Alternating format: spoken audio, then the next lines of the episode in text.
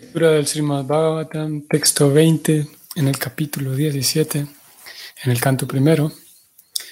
Bienvenidos.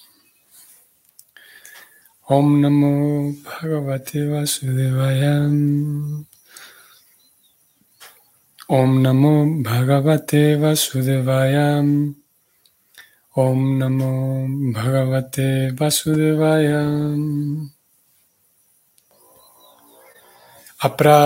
Apratakriat anirdeshat itikeshwapinischayam atranurupam rayarse pimishra swamanishayam.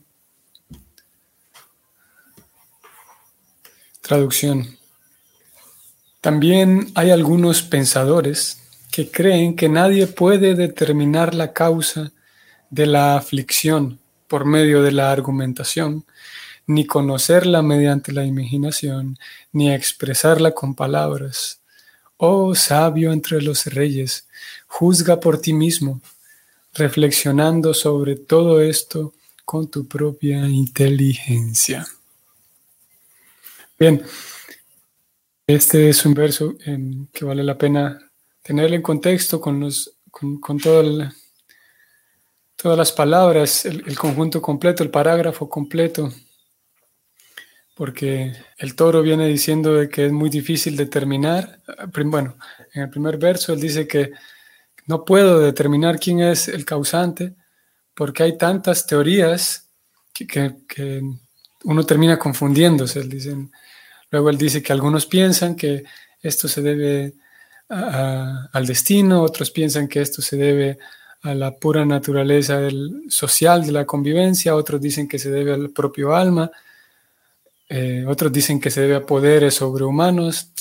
Hay algunos pensadores, dice el toro, que piensan que es una pérdida de tiempo ponerse a tratar de descubrir cuál es la causa, porque en fin de cuentas ni se puede conocer, ni se puede indagar sobre ella, ni siquiera es posible expresarla. El toro le dice finalmente a Yudhishthira, así que saque usted su propia conclusión. Podríamos decir, ayer hablábamos de el deseo de parar el sufrimiento de todos o parar el sufrimiento que vemos. Podemos detenernos nuevamente y pensar en tantas personas, en Latinoamérica pongamos, tantas personas que viven con mucha pobreza. Y alguien podría decir, bueno, es que esa pobreza es simplemente porque ellos votaron por los presidentes que tienen. Eso es simplemente un resultado de haber escogido un mal gobierno. Y ese es un, diagnóstico, un diagnóstico en el cual el responsable es el propio alma, la propia persona que está sufriendo. Alguien más podría dar una respuesta diferente y decir, no, es que lo que pasa que por, las, por la situación sociocultural eh, no es responsabilidad del votante, sino que en realidad es toda una cuestión histórica, cultural, que hace que la persona termine en esa condición. Y en esta segunda respuesta ya queda libre, el votante queda libre de responsabilidad. Un tercero podría decir, no, es que los gobernantes causan problemas, pero es que eso se debe al karma, eso se debe a, es una visión más amplia, o sí, que abarca más, eh, más de solamente una vida.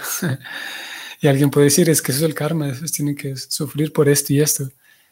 En esta tercera respuesta nuevamente cae la responsabilidad sobre la persona sufriente. Alguien más podría decir, no hace falta ponerse a ver quién es la causa, si el votante, si el karma, si el presidente, si la situación sociocultural, porque en fin de cuentas son cosas que nunca lo sabremos. Es una respuesta que nunca tendremos, alguien diría. Y son diferentes formas de interpretar la realidad. El toro dice, hay algunas personas que piensan que no se puede determinar qué, cuál es la causa. Por mucho que uno se ponga a pensar en ella, no hay forma de descubrir cuál es la causa del sufrimiento. Se debe a los políticos, se debe a la mala elección de los ciudadanos, se debe, se debe a factores socioculturales, se debe a la pura percepción de los pobres, que ellos son pobres porque simplemente quieren, pero si se esforzaran conseguirían un mejor estilo de vida. Esa es una respuesta que no habíamos considerado, que también algunos lo plantean así. Que alguien está mal porque, porque quiere, porque simplemente tiene que, algunas personas dicen, echarle ganas, esforzarse mucho y salir de la posición en la que se encuentra, que esto entra, entraría en la, como dijimos hace unos días, en la filosofía karma mimamsa, de que simplemente esforzándose alguien puede, puede salir de donde está, independientemente de, y, esto le, quita responsabilidad a los políticos, al, karma, a las cuestiones socioculturales, etc. En fin de cuentas, el toro dice en el texto de hoy, hay quienes dicen que no se puede determinar cuál es la causa. Por lo tanto, le dice al rey, por lo tanto, usted juzgue por usted mismo. Vamos a ver el significado. El significado es el siguiente. Como se explicó antes, los Vaishnavas, los devotos del Señor, sí creen que nada puede ocurrir sin la sanción del Señor Supremo. Él es el director supremo, ya que Él confirma en la Bhagavad Gita, en el 15.15, que en la forma del Param Atma, omnipresente, permanece en el corazón de todos, vigila todas las acciones y es testigo de todas las actividades.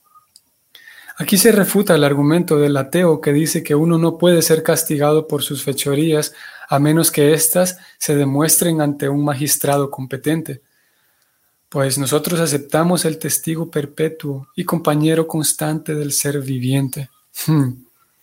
Aquí Prabhupada está dándonos unos indicios de cómo funciona esa ley del karma aunque nadie me esté viendo, yo voy a ser em, premiado por una buena acción y voy a ser castigado por una mala acción. Buena acción y mala acción, ¿qué determina que sea una buena o una mala acción? Determina la, la, moral y generalmente se determina por si esta acción daña o no daña, si causa, perturba al, a la armonía natural. Si daña o no daña tiene que ver con si perturba la armonía natural. Seguimos. Y bueno, y si alguien no me está viendo, aquí preocupada dice que en realidad es que hay un testigo y se llama, ese testigo es Dios en el corazón. Sigo leyendo. El ser viviente puede que haya olvidado todo lo que ha hecho en su vida pasada o presente, pero uno debe saber que en el mismo árbol del cuerpo material el alma individual y el alma suprema, está en forma de paramatma, están sentados como dos pájaros. Voy a retroceder, me perdí en, este, en estas líneas. El ser viviente puede que haya olvidado todo lo que ha hecho en su vida pasada o presente, pero uno debe saber que en el mismo árbol del cuerpo material, el alma individual y el alma suprema están en forma de paramatma. Están sentados como dos pájaros. Mm. Uno de ellos, el ser viviente, está saboreando las frutas del árbol mientras que el ser supremo se encuentra ahí para ser testigo de las actividades. Por consiguiente, el aspecto para Matma, el alma suprema, es en realidad el testigo de todas las actividades del ser viviente. Y solo por indicación de él puede el ser viviente recordar u olvidar lo que puede que haya hecho en el pasado. Él es, pues, tanto el omnipresente Brahman impersonal como el Paramatma localizado que hay en el corazón de todo el mundo. Él es el conocedor de todo pasado, presente y futuro, y no es posible esconderle nada. Los devotos conocen esta verdad y por consiguiente desempeñan sus deberes con sinceridad, sin ponerse extremadamente ansiosos por recibir recompensas. Aparte de eso, uno no puede predecir las reacciones del Señor ni mediante la especulación ni mediante la erudición. erudición. ¿Por qué Él pone a unos en dificultades y a otros no? Él es el supremo conocedor del conocimiento védico y así pues, Él es el verdadero vedantista. Al mismo tiempo, Él es el compilador del Vedanta. Nadie es independiente de Él. Y todo el mundo está dedicado a su servicio de diferentes maneras. En el estado condicionado, el ser viviente presta esos servicios forzado por la naturaleza material mientras que en el estado liberado, el ser viviente es ayudado por la naturaleza espiritual en el amoroso servicio voluntario que le presta al Señor. No hay ninguna incongruencia ni embriaguez en sus acciones. Todas están en la senda de la verdad absoluta. Bhismadeva analizó correctamente las acciones inconcebibles del Señor. Se concluye entonces que los sufrimientos del representante de la religión y del representante de la tierra, o sea, estos dos animales que están en este capítulo, tal como se encontraban ante Maharaj Pariksit, se habían planeado para demostrar que Maharaj Pariksit era el gobernante ideal. En virtud de que sabía bien cómo brindarles protección a las vacas y a los brahmanas, las vacas entre paréntesis la tierra y los brahmanas entre paréntesis los principios religiosos los dos pilares del adelanto espiritual. Todo el mundo se halla bajo el control absoluto del Señor. Cuando Él desea que alguien haga algo, está muy en lo correcto en su acción sin tomar en consideración el caso específico. Así se puso a prueba la grandeza de Maharaj Pariksit. Ahora veamos cómo él resuelve esto con su mente sagaz. Fin del significado.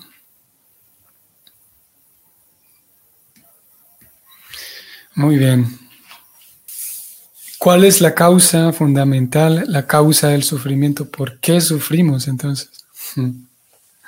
Saben que en el, en, el tema del sufrimiento y la persona sufriente, obviamente y naturalmente todos estamos de acuerdo con que a nadie le gusta sufrir. A menos una persona saludable no gusta, no gusta del sufrimiento. Y en la medida en la que más saludable está la persona, tampoco gusta del sufrimiento en otros. Es, esto es algo bien interesante, como en la medida en la que más saludable y más cuerda y más madura es la persona, va entonces dándose cuenta de que tampoco es agradable el sufrimiento en los demás. Por lo tanto, actúo de tal manera que no voy a hacer sufrir a otros. Y llega el punto en el que también me duele el sufrimiento de otros, incluso cuando yo no, yo no soy el que lo está, eh, eh, em, está involucrado en ello. Puede ser que yo me entero del sufrimiento de otros y quisiera ayudar y, se me escapa de mis manos, pero aún así me causa el sufrimiento ver el sufrimiento de otros. Mm. Ese es un hecho.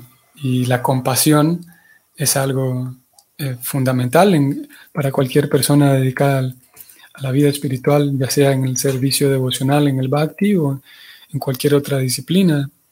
La compasión es fundamental. Voy a ir brevemente al capítulo 15 de la Gita. Ustedes van a ver 15, 17. No, yo vine a otro capítulo, perdón. A capítulo 17. Mm, 17, verso 15. Y vean qué interesante cómo lo plantea aquí Prabhupada, el tema del sufrimiento. Bueno, el tema central aquí no es el sufrimiento, sin embargo, aparece aquí una pista bien interesante. Leo el verso 17.15, eh, dice así. La austeridad del habla consiste en proferir palabras que, uno, sean ciertas, dos, agradables, tres, beneficiosas y cuatro, que no agiten la mente de los demás. Y como número cinco, también consiste en recitar regularmente las escrituras védicas. Em, aquí se da una lista de cuatro características de Em, mediante las cuales uno puede apreciar en qué consiste el buen arte de hablar. Cuatro características que son cualidades del habla y número cinco, un, quinto agregado aquí que no es una característica en sí, sino más bien es una acción. Y mm, de entrada, la primera línea que aquí en el significado se da es muy interesante. La estoy subrayando y la leo uno no debe hablar de modo tal que no agite la mente de los demás. Sigo leyendo porque también aporta un poco más. Claro que cuando un maestro habla puede decir la verdad para instruir a sus alumnos, pero no debe hablarles a aquellos que no sean alumnos de él si al hacerlo les va a agitar la mente. Mm. Interesante, ¿no? Como en, el sistema de servicio devocional incluso se considera, ya que estamos hablando del sufrimiento todos estos días, se considera y se espera que el estudiante considere el no, el no causar agitación en la mente de los demás. ¿Qué decir? Ahora lo acabamos de hablar en cuanto a las palabras, lo que yo hablo y cómo lo hablo, que también esté eh, atento a, no agitar la mente de los demás. ¿Qué decir entonces con las acciones? Si esto es con las palabras, ¿qué decir entonces con las acciones? El, Vaisnava, y, y, esto lo decíamos por el tema de la compasión, que naturalmente, como debe ser en cualquier disciplina espiritual, la compasión es central. Y en el tema de las seis filosofías védicas, de la cual hablaremos el domingo, ellas, las seis, comparten, tienen ciertos puntos de encuentro y uno de ellos es que las seis coinciden en que el alma sufriente necesita un método para dejar de sufrir.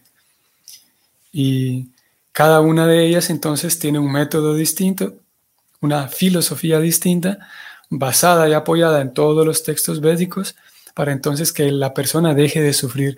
Es el principal factor común entre las seis. Y bueno, cada una tiene su, su método. Ahora, volviendo al, tema de hoy, al tema del, sufrimiento, mm, ayer decíamos también, creo que voy a vincularlo con lo que ayer decíamos, las últimas preguntas que nos hicimos en la sesión de ayer, si todo está determinado, hace falta que yo me esfuerce, porque si en fin de cuentas voy a sufrir, ¿para qué hago planes para llevar una vida buena si ya está determinado que voy a sufrir? Ya tengo un karma escrito y un destino escrito. También nos preguntábamos ayer, ¿por qué razón? Y, esa pregunta apareció también aquí en el significado. Voy a bajar en la pantalla y, las voy a subrayar. Preocupada hizo la pregunta, ¿por qué entonces Dios pone a unas personas en dificultades y a otras no? Y algunas personas, es una pregunta de alguna manera natural y algunas personas al no encontrar una respuesta satisfactoria, terminan concluyendo que entonces Dios no existe porque en caso de existir tendría que ser una persona razonable o que razona, ¿no? Y si Dios razonara, ¿por qué pone a uno en dificultades y a otros no? Y como hay unos que están en dificultades y otros no, eso quiere decir que no hay nadie, una inteligencia superior controlando esto. Por lo tanto, no hay Dios. Y, y algunas personas ahí, porque cada alma tiene su historia y cada alma tiene eh, una particularidad irrepetible. Y algunas personas definitivamente van por esa línea de sí, definitivamente no existe Dios. Más algunos otros saben que ese es un error de apreciación, saben que, que no es justo el sufrimiento de unos y la felicidad de otros, pero al mismo tiempo hay algo en el corazón, hay un poquito de su criti es el término técnico para esto, un poquito de su crítica en el corazón que les impide divorciarse de la idea de Dios. Saben que aún así hay Dios, pero no logro concebir esto de por qué algunos sufren más que otros. Algunas personas entonces terminan, en esta segunda opción, terminan decantando por el, agnosticismo, que saben que hay una fuerza superior, que hay un creador, hay, hay algo después de morir, Mm, pero no soy en sí deísta, no me acerco a una deidad, ni soy tampoco religioso, ni sigo un programa religioso, pero sé que hay algo. No sé exactamente qué es, o incluso algún, alguna porción del agnosticismo termina diciendo, no sé si hay, no sé si no hay. Ahí estoy, algunos eh, están, como digo, cada alma tiene una particularidad diferente y cada, cada persona tiene sus diferentes apreciaciones de Dios. Y algunos, algún apartado del agnosticismo Más bien el agnosticismo así más puro sería este, de decir, bueno, yo no, no, no defiendo la idea de que Dios existe, pero tampoco defiendo la idea de que Dios no existe. Parecería contradictorio, ¿no? pero es la posición del agnosticismo. Ok, entonces, ¿por qué, volvamos, por qué una persona tiene que sufrir y otra no?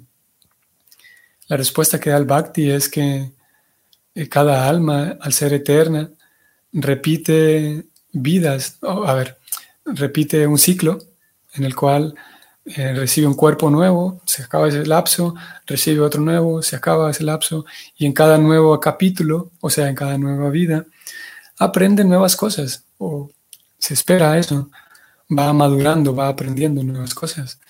Y en la medida en la que algunos temas no están aprendidos, entonces la, el, algoritmo del mundo material, la configuración de la vida material, le hace a, cada persona enfrentar diferentes tipos de situaciones para que entonces em, apruebe y, comprenda y, ¿cómo es esta palabra? Integre en su, en su propia vida, integre en su configuración personal como alma cierto aprendizaje. Por ejemplo, así un ejemplo muy muy claro y muy, muy latinoamericano, o al menos, no, al menos quienes vivimos en Latinoamérica podemos saberlo de primera mano, que hay personas que van en la calle y, y van comiendo algo y simplemente no, no se detienen a pensar que la basura puede ir en un basurero. Entonces, pum, tiro la basura donde sea. Mientras que un segundo observador ve eso y le indigna tanto y se pregunta, ¿cómo es posible que esta persona tiró la basura en la calle? Y como digo, este segundo personaje no le cabe en la cabeza. ¿Cómo es que simplemente no puedo tirar la basura en la calle? ¿Cómo esta persona no lo puede tirar en el basurero? Y aquí tenemos a dos almas. Una de ellas ya comprendió que hay un orden natural, por lo menos en cuanto a la basura que, que yo desecho, ya, ya tiene integrada en su cabeza que la basura va donde corresponde, en un basurero. Mientras que el primer personaje de momento no ha aprendido eso. Eventualmente la vida y la configuración de la vida material la pondrá en una cierta situación eh, crítica para que comprenda ese, ese, pequeño, ese pequeño acto va a cambiar en su vida, eventualmente. Y así podemos analizar cada una de las cosas que vemos como desorden social. Ayer hablábamos del deseo de querer reparar la salud de algunas personas o reparar el, estado de miseria de algunas personas. Y decíamos como algunos están cómodos allí. Y también podríamos preguntarnos, eh, ¿qué puedo hacer yo? O, como ayer decíamos, si yo veo el sufrimiento de otros, entonces, partiendo del hecho de que cada alma aprenderá en su momento, lo mejor sería no interferir siendo que Dios sabe por qué cada persona está sufriendo, siendo que, algunas personas gustan de sufrir, lo mejor sería no interferir, no meterme en la vida de los demás. Esa pregunta de si interferir o no, a esta misma pregunta la podemos eh, introducir en el mismo mecanismo que el toro está introduciendo la pregunta de Parixit. Podríamos responder a esta pregunta, a la pregunta de ¿hay que interferir o no? Podríamos decir, bueno, algunos dicen que sí hay que interferir, otros dicen que no hay que interferir, eh, no sé. En un sentido, podemos ver a los, a, los yanis, la guita habla de los yanis, de personas que saben que el mundo está patas arriba y la, cuál es la, la acción que ellos toman es que, ok, voy a renunciar al mundo y prefiero vivir en los Himalayas prefiero vivir fuera de todo porque ahí mantengo mi paz, porque una vez vivo en la, sociedad, en la ciudad, voy a encontrarme con todo este tipo de injusticias, este tipo de, mm, de crueldades, calamidades, y para no yo meterme a solucionarle la vida de cada quien, porque si voy por la vida en nombre de la compasión, tratando de solucionarle la vida a cada quien, pues se me va a ir la vida y no cultivo lo que realmente es válido, es valioso y válido, que es mi propia vida espiritual. Por eso algunos yanis deciden abandonar todo tipo de contacto social, porque en su propia familia hay cosas que resolver y resolverle la vida, incluso aunque sean pocos, incluso aunque sea mi propia familia, es muy difícil. Porque como todos sabremos, o al menos todos aquellos que hayamos intentado ayudar a otros de manera así cercana y personal, nos habremos dado cuenta de que a veces la persona simplemente no quiere ser ayudada. Y es aquí donde viene un punto interesante de que el Bhakti dice, bueno, podemos ayudar a los demás, pero siempre recordando que lo que estoy haciendo es, estoy sirviendo a Dios a través de mi intento de ayudar a esta persona. Que eso es muy diferente de decir, estoy tratando de ayudar a esta persona solamente. Cuando hay solamente dos individuos en el, en el esquema, o sea, el sufriente y yo, cuando solamente hay esos dos individuos, lo más seguro es que a pesar de mi buen sentimiento, no voy a quedar satisfecho ya sea porque la otra persona no agradece mis esfuerzos, ya sea porque le doy tantas herramientas y no las toma, ya sea porque se enoje conmigo y me grite porque le quiero ayudar. Por diferentes razones yo voy a quedar frustrado si solamente hay dos personajes. Cuando incluyo un tercero, que es Krishna, este esquema es diferente porque yo estoy haciendo un servicio a Dios, que Dios que está en mi corazón y en el de la otra persona, sirviendo a Dios voy a intentar ayudar a esta persona. Porque el acto de servir a Dios a través de esta persona me pone en contacto con Dios directo. Y, por el hecho de tratar de servir a Dios consigo allí sí plenitud. Independientemente de que la, persona me, mm, se sienta eh, agredida por mí porque intenté ayudarle, independientemente de que no fructificó mi, mi plan para ayudarle, independientemente de que la persona me agradezca o no, tenga una actitud buena o mala, aún así la satisfacción vendrá de que yo hice un servicio para Dios. Por esa razón, Prabhupada, él, por ejemplo, funda un programa llamado Food for Life para hacer un servicio para las personas, pero no es solamente un servicio para las personas, sino es un servicio para Dios. Voy a cocinar, voy a ofrecerle todo a Dios, ofrecerle todos los alimentos y después voy a encargarme de distribuir estos alimentos. Pero ya hice mi servicio a Dios. Por lo tanto, la satisfacción viene, en, el caso del devoto, de servir a Dios, no tanto de servir el cuerpo físico de la otra persona, porque a veces también intentamos servir la, ilusión física de que la otra persona está teniendo. Es como darle, acariciarle un poco la ilusión que el otro está teniendo. Y eso eventualmente nos traerá eh, insatisfacción. Así que Prabhupada y Krishna Prabhupada siendo un emisario de toda esta tradición, un emisario de Krishna también. a lo largo de, la literatura, a lo largo del camino nos va informando que sí, la compasión es necesaria, pero con inteligencia.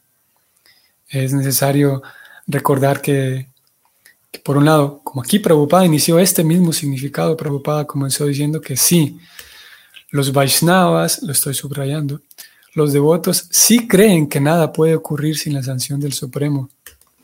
Nosotros sabemos, o al menos en teoría está escrito aquí, que todos los desórdenes actuales ocurren porque el Señor lo permite. Y si Él lo permite, como Prabhupada lo dijo más abajo en el, texto aquí mismo en el significado, si el Señor lo permite, no es porque sea negligente o porque, o porque está tan ocupado en el mundo espiritual que no le presta atención al sufrimiento humano. No es por negligente, lo permite porque con él, de hecho, Él conoce muy bien cómo acompañar el crecimiento espiritual de cada alma. Y por algo ocurre lo que ocurre. Al mismo tiempo, Prabhupada nos cuida para que no nos volvamos en nombre de que, bueno, por algo ocurre el sufrimiento, en nombre de esa posición filosófica, no nos volvamos de corazón duro, de corazón feo como piedra. Tengo a alguien enfrente que está sufriendo, pero, perdón, yo escuché en la clase del Bhagavatam que cada quien está en lo suyo y Krishna sabrá, así que no le voy a ayudar a usted. Esa es, es un tema que también lo dejaremos para la siguiente sección. ¿Cómo podemos involucrarnos en el sufrimiento de los demás? ¿Cómo, cómo hacen o cómo han hecho los grandes Vaishnavas del pasado y Vaishnavas del presente para involucrarse en el sufrimiento de los demás sin tener que, terminar en, enredado en el pozo, en el pantano del sufrimiento del otro? porque es un peligro.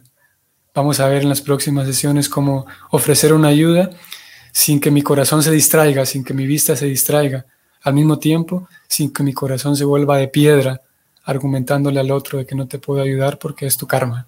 Hmm. Muy bien, nos detenemos aquí, Vaishnavas, queridos amigos. Hoy es día lunes. Hmm. Que tengan un bonito inicio de semana, una bonita semana a todos ustedes y hasta mañana. Hare Krishna.